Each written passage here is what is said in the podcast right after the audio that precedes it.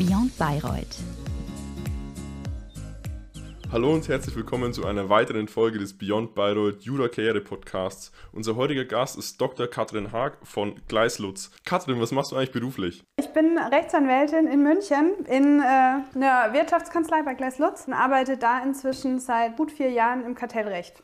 Hört sich mega spannend an. Ähm, du bist ja heute aus einem bestimmten Grund bei uns im Podcast. Und zwar aus einem Grund, der dich mit uns verbindet. Auch wenn äh, du jetzt in München bist, Markus in Löwen ist und ich in Bayreuth äh, bin, sind wir doch alle dadurch verbunden, dass wir uns irgendwann mal an äh, einem Zeitpunkt, höchstwahrscheinlich kurz nach dem Abi, für Bayreuth entschieden haben, um äh, Bayreuth als unseren Studienort zu wählen. Wieso hast du dich für Bayreuth entschieden und äh, welchen Bezug hast du heute noch, vielleicht zur Stadt und auch zur Uni?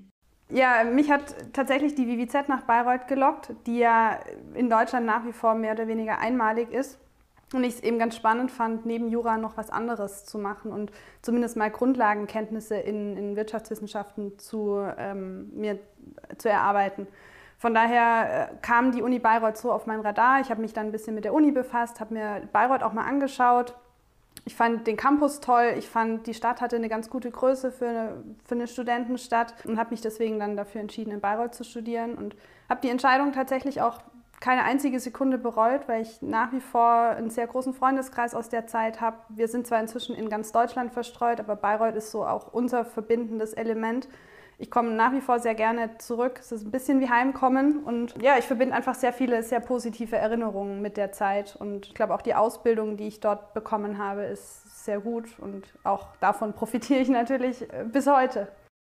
Ja, Katrin, herzlich willkommen auch von meiner Seite. Du hast die interdisziplinäre Ausrichtung der Uni schon angesprochen, die ja auch für die Uni Bayreuth ganz wichtig ist. Neben dieser interdisziplinären Ausrichtung gibt es ja noch weitere Möglichkeiten, seine Freizeit zu verbringen. Wie sah vielleicht dein Leben neben dem Studium aus? Gab es da Nebenjobs? Hast du dich in Hochschulgruppen engagiert oder vielleicht auch studentische Hilfstätigkeiten wie Leo und ich ausgeübt an der Universität?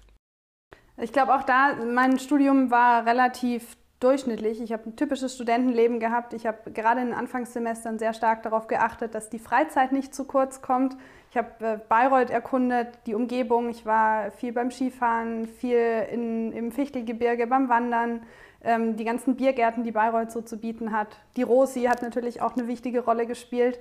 Ähm, insofern ganz typisches Studentenleben. Ich hatte ab Anfang, Mitte des Studiums dann auch einen Nebenjob an der Uni, habe mich da engagiert habe die Semesterferien genutzt, um die Hausarbeiten relativ zügig zu schreiben, um dann das ein oder andere Praktikum zu machen. Also ganz klassisches Studentenleben. Äh, Katrin, du hast äh, gerade schon erwähnt, du hast dich relativ früh schon an der Uni engagiert, um das jetzt mal in deinen Worten zu sagen, dadurch, dass du an der Uni mitgearbeitet hast. Dieses Engagement hat sich auch nach deinem Examen fortgesetzt und äh, die äh, besonders Aufmerksamen unter euch haben es bestimmt schon gemerkt dass, ja, Katrin, du einen ganz bestimmten Titel trägst äh, vor deinem Vornamen, und zwar den Doktortitel. Das heißt, du hast promoviert, auch an der Uni Bayreuth. Wie Markus und ich wissen, ähm, ja, würdest du mit deinem Wissen von heute eigentlich nochmal promovieren oder würdest du sagen, hey, ich würde stattdessen lieber einen LLM machen? Mit dem Wissen von heute würde ich definitiv nochmal promovieren.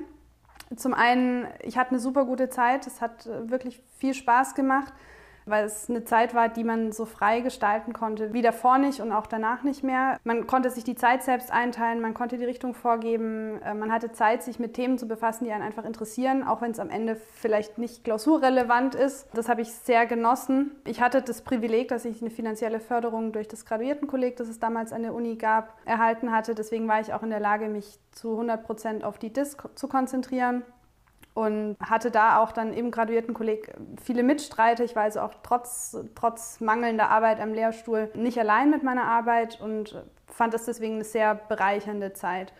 Außerdem würde ich auch sagen, dass ich bis heute von den Fähigkeiten, die ich damals mir erarbeitet habe, profitiere. Man musste sich in ein Thema sehr tief einarbeiten, man musste sich durchbeißen. Man musste ein Problem auch mal bis zum Ende durchdenken, man musste gründlich arbeiten. Das sind alles Fähigkeiten, die gerade in einer großen Anwaltskanzlei durchaus auch von Vorteil sind. Und von daher würde ich sagen, dass ich da bis heute auch davon profitiere und es auch deswegen wahrscheinlich wieder machen würde. Ob ich stattdessen einen LLM lieber machen würde heute? Nee. Wobei ich jetzt nicht sage, dass ich kein LLM machen wollen würde, aber für mich war diese Kombination zwischen Doktorarbeit und Forschungsaufenthalt im Ausland, den ich während der Doktorarbeit gemacht habe, optimal, um ich sag mal, das Beste aus beiden Welten zu verbinden. Und von daher, ich würde es genauso wieder machen. Ja, Katrin, du hast es eben schon angesprochen. Ein Riesen-Benefit von einem LLM ist natürlich auch die Zeit im englischsprachigen Ausland. Du konntest es ganz gut kombinieren und hast auch eine relativ attraktive Station da sogar während deiner Promotion quasi erleben dürfen. Wie kam es vielleicht zu deinem Forschungsaufenthalt in New York und welche Benefits kannst du heute auch in deiner aktuellen Tätigkeit vielleicht noch aus dieser Zeit dann gerade im Ausland ziehen? Ähm, ja, da muss ich ein bisschen ausholen. Ich habe eine rechtsvergleichende Doktorarbeit geschrieben. Und zwar habe ich die Rechtslage in Deutschland und in den USA verglichen und da ist es natürlich wichtig, dass man viel mit Primärquellen arbeitet. Und man hatte zwar in Deutschland äh, auch über die Unibibliothek äh, sehr guten Zugang zu US-amerikanischen Datenbanken und es gab auch das ein oder andere US-amerikanische Lehrbuch. Aber ähm, am Ende ist die Auswahl an, an Primärliteratur in den USA natürlich nochmal sehr viel größer. Und deswegen hat sich schon, schon allein deswegen angeboten, ein paar Monate ins Ausland zu gehen, um quasi den, ich sag mal, amerikanischen Teil meiner Arbeit in, in den USA dann auch vor Ort zu schreiben. Ähm, es ist natürlich auch sehr hilfreich, wenn man mal mit ausländischen Juristen spricht. Da kriegt man nochmal ganz neue Impulse, einen ganz anderen Zugang auch zur, zur US-amerikanischen Rechtsordnung. Von daher hat sich es dann auch wirklich angeboten, diesen Forschungsaufenthalt zu machen. Und ich war auch sehr, sehr dankbar dafür, dass mich mein Doktorvater dabei unterstützt hat, eben eine Stelle an, an einer US-amerikanischen Uni zu bekommen. Welche Benefits nehme ich davon bis heute mit? Ähm, natürlich das Englisch, ganz klar. Ähm, Im Ausland zu leben, dort Englisch zu sprechen, ist ganz anders, als wenn man in Deutschland einen Sprachkurs belegt. Ähm, die Fachsprache erarbeitet man sich dann doch noch mal besser, wenn man den ganzen Tag in, in einer Bib in, in den USA sitzt, als wenn man das in Deutschland versucht. Ähm, und es ist auch persönlich natürlich eine Herausforderung, Deutschland zu verlassen, ins Ausland zu gehen, gerade in so eine große Stadt wie New York zu gehen und dort dann, auch wenn es nur für ein paar Monate ist, neu anfangen zu müssen. Weil was ein LLM natürlich schon bietet, sind Kommilitonen. Man hat da seine, seine Class. Das hatte ich in dem Fall nicht. Ich musste mir das alles sehr ähm, erarbeiten. Und das bringt einen persönlich natürlich enorm voran. Und ich habe auch bis heute noch Kontakt zu, zu Menschen, die ich in der Zeit kennengelernt habe. Es sind viele Freunde geworden. Von daher ist auch das natürlich ein, ein Benefit, auch wenn es ein bisschen hart klingt. Ähm, aber äh, klar, das, das, bereichert natürlich auch. Und ähm, tatsächlich kam auch der Kontakt zu meinem jetzigen Arbeitgeber, zu Gleis Lutz, äh, über diese Zeit in den USA zustande. Da war ich nämlich bei einer Recruiting-Veranstaltung, durfte die Kanzlei dort kennenlernen und der Kontakt ist dann nie wieder abgerissen. Ja, Katrin, auf jeden Fall vielen Dank schon für den Übergang, den du mir hier bereitet hast. Also, du nimmst mir fast meine Arbeit ab, äh, so gut läuft es. Ja, wenn wir schon bei Gleis Lutz sind, was kann man sich eigentlich unter der Kanzlei Gleis Lutz vorstellen? Was macht ihr so? Ähm, wie ist die Kanzlei vielleicht aufgebaut? Was ist eure Kanzleikultur, falls es sowas gibt? Und ähm, genau, würde uns jetzt an dieser Stelle sehr stark interessieren. Gleis Lutz ist eine der renommiertesten deutschen Wirtschaftskanzleien wir beraten in allen Bereichen des Wirtschaftsrechts, also von MA, Gesellschaftsrecht über Arbeitsrecht, gewerblichen Rechtsschutz hin zu Kartellrecht, was ich beispielsweise mache. Ähm, also wir decken das gesamte Wirtschaftsrecht ab und beraten vom Start-up über den schwäbischen Mittelständler bis hin zu internationalen Großkonzernen, Unternehmen eben, eben dabei, wie sie ihre Tätigkeit ausgestalten. Die Kanzlei hat Standorte in allen relevanten Wirtschaftszentren des Landes, also in, in Deutschland, in Stuttgart, München, Frankfurt, Düsseldorf, äh, Berlin und Hamburg und einen weiteren Standort in Brüssel. Und ähm, wir sind etwa 350 Anwälte. Du hast es vorhin auch schon mal angesprochen. Du bist schon in Kontakt gekommen während deiner Zeit in Amerika mit Gleislutz. Warum hast du dich dann letztlich auch für Gleislutz entschieden oder was waren so die die Benefits, die dir Gleis Lutz auch bieten konnte, gerade als frische Absolventin von der Universität Bayreuth an. Warum ist es dann Gleis Lutz auch direkt geworden? Ja, das ähm, war nicht ganz so geradlinig tatsächlich. Ich kam aus den USA zurück und wollte die letzten Monate meiner DIS-Zeit ähm, damit verbringen, noch ein bisschen Praxiserfahrung zu sammeln und habe mich dann für eine wissenschaftliche Mitarbeit interessiert und beworben. Und ähm, ich war in Stuttgart damals und da lag es natürlich dann nahe, zu Gleis Lutz zu gehen und ähm, habe dann da mehrere Monate als wissenschaftliche Mitarbeiterin gearbeitet, habe die Kanzlei kennengelernt, fand es dann auch ganz spannend, was man da so gemacht hat, musste die Stelle dann allerdings äh, aufgeben, weil das Referendariat dann doch zeitlich seinen Tribut gezollt hat. und ähm, stand dann, als ich mich für einen Berufseinstieg entschieden hatte, natürlich wieder vor der Frage, wohin geht es jetzt. Ähm, ich habe dann damals einen Standortwechsel vorgenommen, bin von Stuttgart nach München gezogen und hatte mich dann in München fairerweise bei vielen verschiedenen Kanzleien beworben. Für mich war klar, ich möchte Wirtschaftsanwältin werden, aber für mich war tatsächlich nicht klar, dass ich das bei Gleis Lutz machen möchte, ähm, zumal ich ja den Münchner Standort auch noch gar nicht kannte. Ähm, habe mich dann, wie gesagt, bei verschiedenen Wirtschaftskanzleien beworben. Von der Boutique bis zur Großkanzlei war alles dabei. Habe mir das dann auch alles angeschaut, weil ich eigentlich ein umfassendes Bild auch bekommen wollte von dem, was es so gibt am Markt. Und habe mich dann am Ende aber dafür entschieden, bei Gleis Lutz anzufangen. Zum einen, weil ich als wissenschaftliche Mitarbeiterin sehr gute Erfahrungen gemacht hatte, mich damals schon sehr wohl gefühlt habe und zum anderen, weil ich auch das Gefühl hatte, dass ich hier in, in einem Team arbeiten kann, in dem ich gern zur Arbeit gehe, wo ich viel lernen kann, ähm, wo ich eine gute Ausbildung erhalte. Das war dann am Ende so ein, so ein bunter Strauß an Gründen, der dafür sprach, den Berufseinstieg dann tatsächlich auch bei Gleis Lutz zu wagen. Hört sich super interessant an, um auf, den auf dem Zeitstrahl nochmal etwas zurückzuspringen, Katrin. Und zwar, was mich jetzt besonders interessieren würde, ähm, wie lief eigentlich damals dein Einstellungsverfahren, der Einstellungsprozess ab, wenn ich sage, ich möchte jetzt als, als Student oder Studentin, ähm, vielleicht äh, als äh, Werkstudent oder Werkstudentin oder dann als Wismit anfangen? Was erwartet mich dann, auf was muss ich mich einstellen? Und äh, die zweite Frage, die ich noch hätte, um äh, an deine Ausführungen über deine Wismit-Stelle anzuknüpfen, ja, wie war das eigentlich konkret? Was musstest du da machen? Was für Aufgaben hattest du da? Musstest du da nur kopieren oder konntest du richtig selbst Fälle bearbeiten?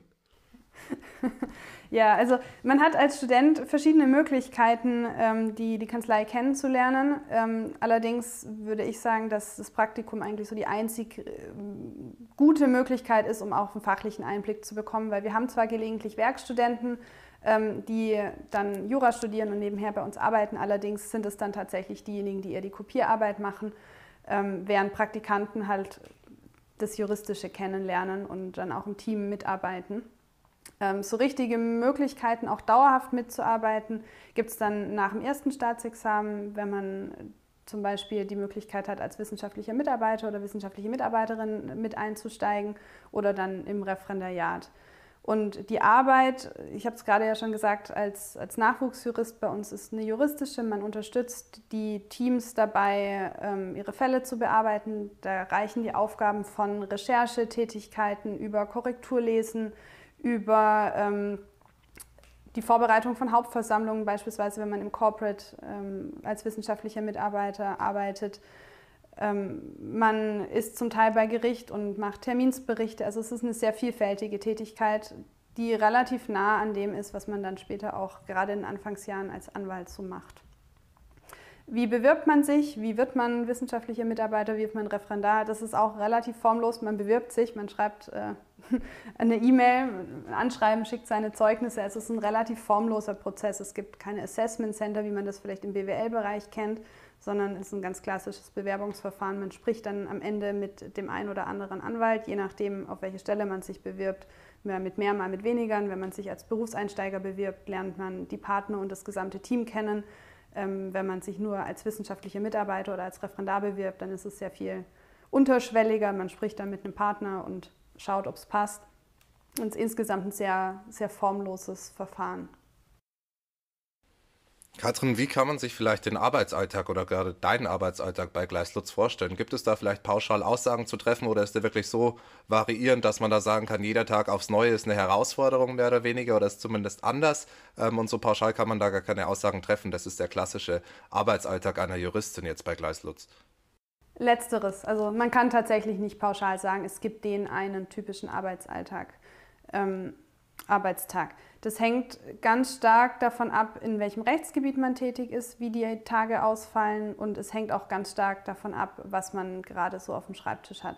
Also jetzt in meinem Fall gibt es Tage, da arbeite ich den ganzen Tag an einem bestimmten Schriftsatz oder einem Gutachten und dann gibt es aber auch andere Tage, wo ich den ganzen Tag damit beschäftigt bin, die Bälle in der Luft zu halten, E-Mails zu schreiben, Aufgaben zu verteilen, ähm, Aufgaben abzuarbeiten. Also es ist sehr, sehr unterschiedlich.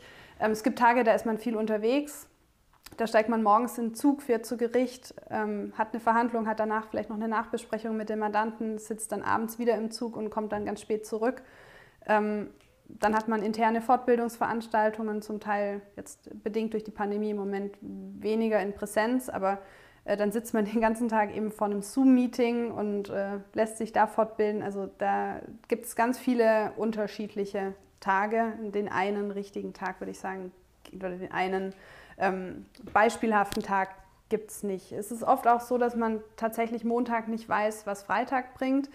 Ähm, die Wochen entwickeln sich dynamisch. Zum Teil weiß man selbst am Morgen nicht, was einem am Mittag erwartet. Also gerade im Kartellrecht kann es ja durchaus vorkommen, dass Mandanten auch mal durchsucht werden. Dann klingelt plötzlich das Telefon und das heißt, wir müssen alle sofort ins Taxi steigen und zum Mandanten fahren. Dann ähm, muss man die ganzen Pläne, die man sich für den Tag gemacht hat, über den Haufen werfen und ist dann erstmal einen Tag lang unterwegs. Also den einen Arbeitstag gibt es nicht, was ich persönlich aber auch sehr schätze, weil es wird tatsächlich nicht langweilig. Du hast äh, gerade gesagt, das ist wirklich sehr abwechslungsreich bei dir und äh, auch bei Gleis Lutz. Ja, gibt es darüber hinaus vielleicht noch äh, ein paar andere Sachen, bei denen du sagst, so, hey, das hat jetzt den Ausschlag gegeben für meinen jetzigen Arbeitgeber und äh, das ist besonders attraktiv oder ähm, das, das reizt mich besonders auch gerade in der Kanzlei, dass es vielleicht woanders nicht gibt? Für mich ist die Besonderheit an der Kanzlei ähm, das, das Setup, das Gesamtpaket. Ähm, Lutz ist zwar eine deutsche Kanzlei, ähm, wir bearbeiten aber dennoch super viele internationale Mandate. Wir arbeiten für internationale Mandanten. Ähm, und ich habe es vorhin schon gesagt, vom Startup über schwäbische Mittelständler bis zu Großkonzernen ist wirklich alles dabei. Und ähm, das macht die Mandatsarbeit natürlich sehr vielfältig und sehr international. Wir arbeiten sehr viel auf Englisch. Wir arbeiten sehr spezialisiert. Dadurch sind die Mandate in der Regel sehr komplex und, und herausfordernd, was auch finde ich persönlich sehr viel Spaß macht. Ähm, und das Ganze aber, und das ist, finde ich, oder ist für meinen, nach meinem Dafürhalten auch eine Besonderheit, bei einer relativ überschaubaren Größe. Also wir sind zwar 350 Anwälte, das klingt jetzt sehr viel, aber ähm, man arbeitet ja dann doch regelmäßig zusammen, man trifft sich regelmäßig ähm, und, und, dadurch lernt man sich eigentlich auch recht schnell kennen. Und es kommt selten vor, dass man dann mal mit Leuten zusammenarbeitet, mit denen man noch nie zu tun hatte, beziehungsweise wenn man mit neuen Leuten zu tun hat, lernt man die recht schnell kennen. Und ähm, man arbeitet sehr viel im Team, sehr kollegial zusammen und das ist was, was ich persönlich sehr schätze. Außerdem achtet die Kanzlei auch schon sehr stark darauf, dass junge Anwälte ähm, aus- und fortgebildet werden, was, wie gesagt, gerade im, im Berufseinstieg auch, finde ich persönlich, sehr wichtig ist und was für mich schon auch ein wichtiger Grund war, äh, hierher zu gehen, weil ich hier den Eindruck hatte, dass ich ja als Anwältin und als Kartellrechtlerin sehr viel lernen kann und wachsen kann. Ja, Katrin, wir haben es jetzt auch schon rausgehört, das ist eine relativ große Kanzlei, trotzdem 350 Anwälte, auch ein relativ breites Spektrum, was da abgedeckt wird. Wie sind vielleicht die Aufstiegschancen zu bewerten und vielleicht ein ganz wichtiger Punkt auch trotzdem gerade für Juristen oder gerade in Großkanzleien oder in großen Kanzleien, wie ist vielleicht auch die Work-Life-Balance bei deinem jetzigen Arbeitgeber zu bewerten? Kannst du uns da vielleicht ein bisschen Einblick geben? Zum, zum Thema Aufstiegschancen vielleicht so viel. Ähm, es ist nicht einfach, hier Partner zu werden. Es möchte aber auch nicht jeder Partner werden und es wird nicht jeder Partner. Ähm, aber es gibt einen transparenten Karrieretrack. Man fängt hier als Associate an und es ist ganz klar vorgegeben, wann die nächsten Karriereschritte kommen. Das sind dann nach dreieinhalb Jahren äh, ist die assoziierte Partnerschaft und dann nach weiteren dreieinhalb bis vier Jahren ähm, die Partnerschaft. Ähm, auf dem Weg dahin wird man sehr stark gefördert. Zum einen ist es eben die fachliche Ausbildung und, und, die, die Soft Skills, die man mit auf den Weg bekommt. Es gibt Mentorenprogramme, es gibt ähm, zahlreiche Möglichkeiten, sich intern zu vernetzen. Also man wird auf dem Weg begleitet. Ähm, allerdings am Ende des Tages ist es trotzdem harte Arbeit, um, um hier irgendwie voranzukommen. Und ähm, von daher, es gibt Aufstiegschancen, klar, auf jeden Fall. Ähm, ich würde auch sagen, die sind durchaus realistisch. Aber man darf auch nicht vergessen, dass viele in die Großkanzlei kommen, um das als Sprungbrett für eine spätere Tätigkeit in der Industrie äh, zu nutzen. Ja, du hast gerade schon angesprochen, ähm, es ist harte Arbeit aufzusteigen und es ist harte Arbeit, sich äh, bei euch durchzusetzen. Naja, wann arbeitet man am härtesten, wenn man extrem viel Spaß an der Arbeit hat und wenn es äh, richtig Lust hat, macht, sich äh, auch mit äh, seinem Bereich zu beschäftigen. Bei dir ist es das Kartellrecht und äh, man merkt dir auch an, dass es dir wirklich sehr viel Spaß macht, dich damit zu beschäftigen, sei es jetzt in der, in der, in der universitären Ausbildung und in Anführungszeichen Nachbildung oder jetzt sogar noch äh, in deiner Tätigkeit, wenn mal wieder eine Durchsuchung ansteht und äh, du äh, deinen Mandanten äh, vor der Staatsgewalt retten musst. Wie, woher kommt eigentlich deine Faszination für den Rechtsbereich, für Kartellrecht und ja, wie hat sich das vielleicht auch so aufgebaut über die Zeit? Ähm, die Faszination fing eigentlich schon in der Uni an. Ich war damals in der Kartellrechtsvorlesung bei Professor Lange, fand das damals schon sehr spannend, was er alles so erzählt hat. Und ähm, habe dann im Laufe meiner weiteren Ausbildung immer mal wieder mit dem Kartellrecht so ein bisschen zu tun gehabt. Und ähm, fand die Verknüpfung zwischen Jura und Wirtschaft, die im Kartellrecht eigentlich überall mit eine Rolle spielt, sehr spannend. Und ähm, konnte mir deswegen ganz gut vorstellen, das zu machen und habe dann, als ich hier angefangen habe, auch gemerkt, das war definitiv die richtige Entscheidung, weil Kartellrecht selbst sehr vielseitig ist. Ähm, zum einen rechtlich, es gibt eben im Kartellrecht selbst verschiedene Rechtsbereiche, das ist die Fusionskontrolle zum Beispiel, dann das Thema Marktmachtmissbrauch, dann äh, Kartelle und die damit einhergehenden Durchsuchungen. Also es ist rechtlich schon ein sehr breites Spektrum, auch wenn es ein Nischenrechtsgebiet ist. Ähm, das stellt dann natürlich immer wieder vor neue Rechtsfragen und Herausforderungen.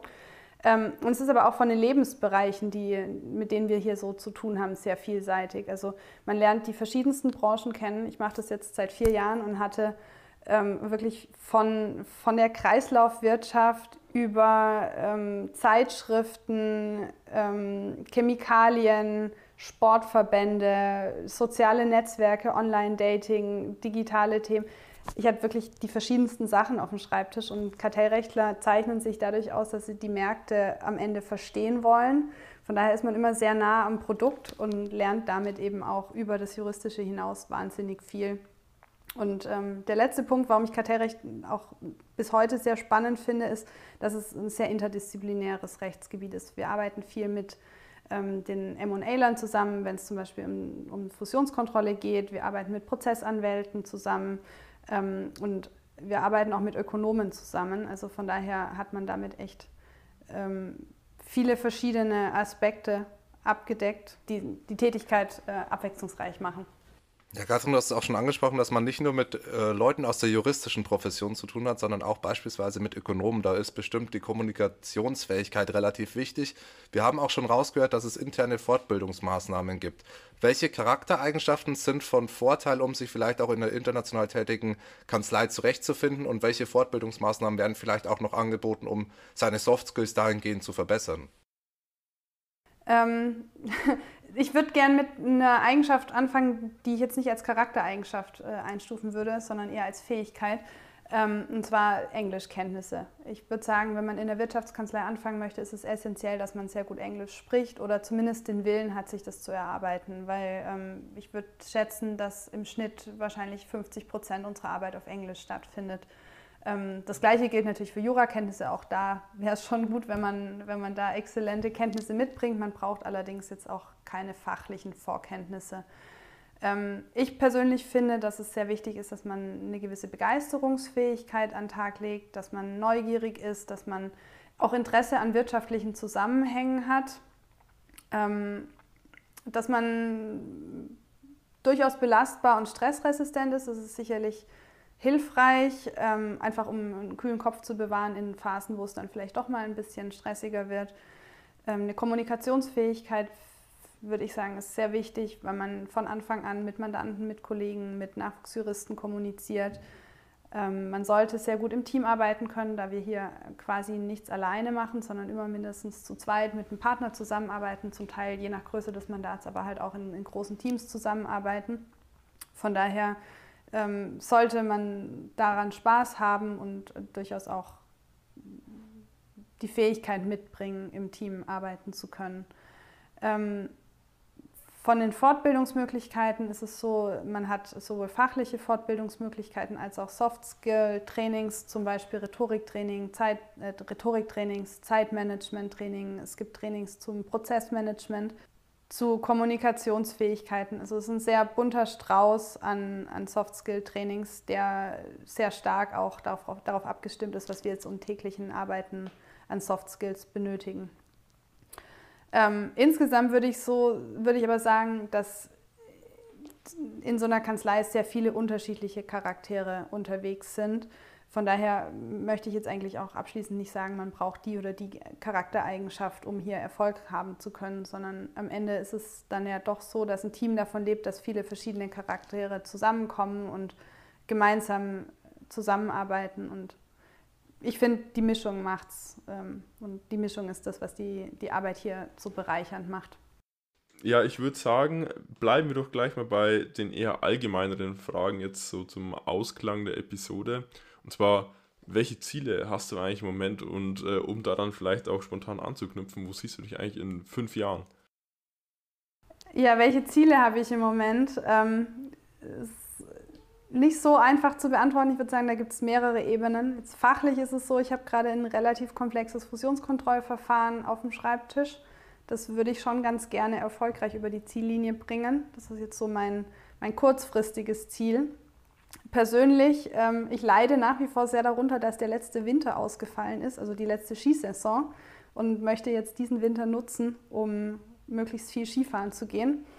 Und ja, was jetzt so meinen Weg bei Gleis Lutz anbelangt, konzentriere ich mich im Moment darauf, weiter so viel wie möglich zu lernen und ähm, mich zu einer besseren Anwältin zu entwickeln, um dann in fünf Jahren zurückzublicken und zu sagen, ich habe alles richtig gemacht, äh, ohne jetzt sagen zu können, in welcher genauen Position, in welchem Ort, in welcher Stadt ich mich da dann konkret sehe. Das war jetzt ein bisschen ausweichende Juristenantwort, aber ich habe ja auch Jura studiert und das mal gelernt, von daher sei mir das hoffentlich verziehen. Ich hätte jetzt eher Sportlerantwort gesagt, aber natürlich ist es dir, es ist dir verziehen. Ich bin vorhin übrigens auch zu dem Thema äh, Work-Life-Balance, glaube ich, ziemlich ausgewichen, beziehungsweise habe die Frage ehrlich gesagt vergessen oder nicht beantwortet, wie die Work-Life-Balance in so einer Großkanzlei ist. Wenn, ich, wenn ihr möchtet, kann ich das nach, natürlich noch nachholen. Gerne, du kannst gerne. es gerne jetzt an Ort und Stelle nachholen, das würde uns sehr freuen. Ja, okay, dann hole ich das gerne nach. Ähm, auch wenn das natürlich ein bisschen eine tricky Frage ist bei so einer Großkanzlei, weil man weiß ja, dass äh, eine Großkanzlei in der Regel keinen 9-to-5-Job bedeutet. Ich würde sagen, die Work-Life-Balance hängt auch stark davon ab, was man selbst draus macht, wenn man selber ähm, es in der Hand hat, sich seine Arbeit einzuteilen. Man hat halt seinen Schreibtisch und der sollte leer gearbeitet werden oder man sollte die Aufgaben, die auf dem Schreibtisch auf einen warten, äh, abarbeiten. Aber wann man das tut, ist in einem gewissen Rahmen einem natürlich selbst überlassen.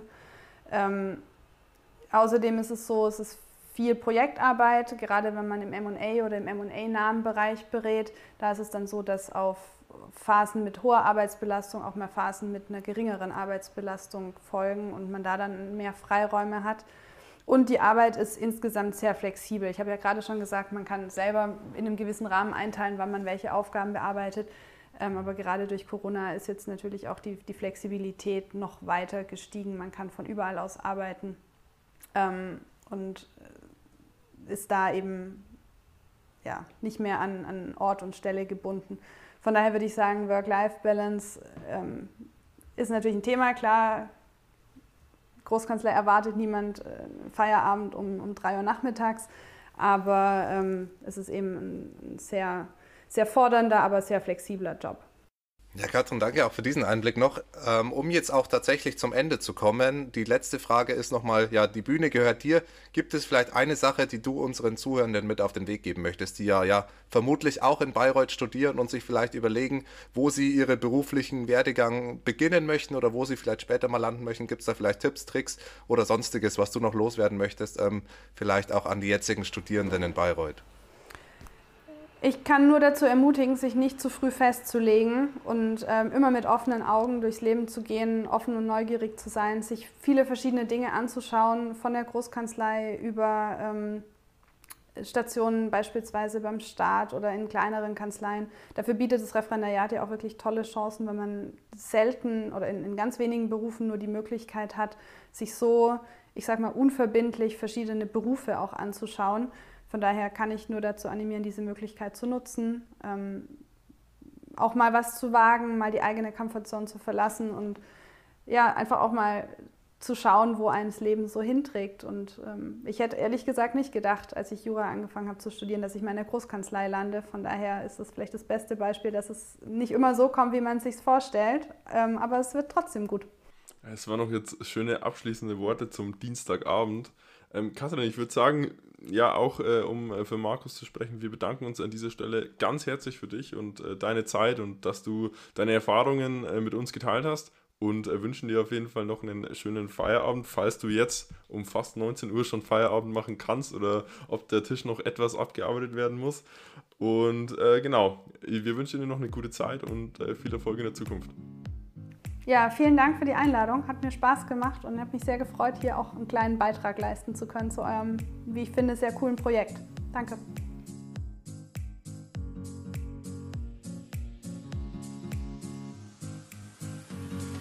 Beyond Bayreuth